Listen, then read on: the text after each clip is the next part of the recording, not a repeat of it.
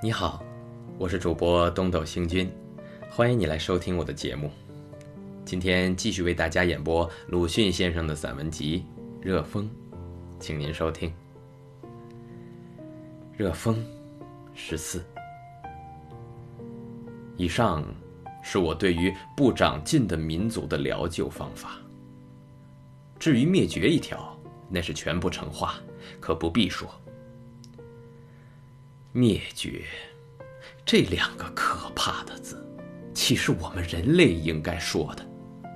只有张献忠这等人曾有如此主张，至今为人类唾骂。而且，于实际上发生出什么效验呢？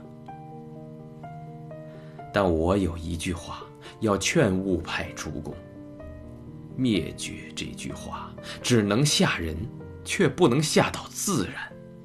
他是毫无情面。他看见自有向灭绝这条路走的民族，便请他们灭绝，毫不客气。我们自己想活，也希望别人都活，不忍说他人的灭绝，又怕他们自己走到灭绝的路上，把我们带累了，也灭绝。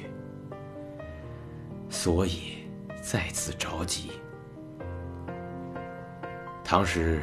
不改现状，反能兴旺，能得真实自由的幸福生活，那就是做野蛮也很好。但，可有人敢答应说，是吗？好了，今天就为您播送到这里了。如果您喜欢我的节目，可以为我点个赞，或者转发给您的朋友。感谢您的收听和支持，我们下期再会。